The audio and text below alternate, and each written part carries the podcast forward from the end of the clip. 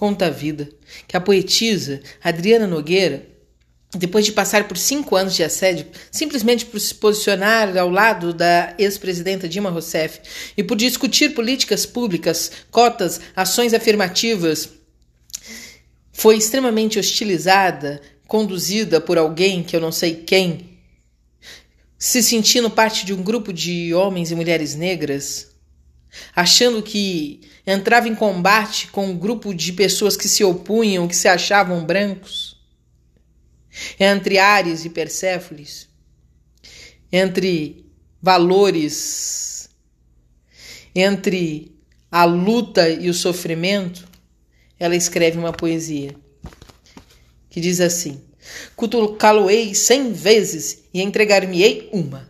A derradeira algoz que sempre impune ereto agoniza em voz plácida em outras altivas, apunhalando com dardos certeiros que se encravam no peito laico, branco, alvo e assassino.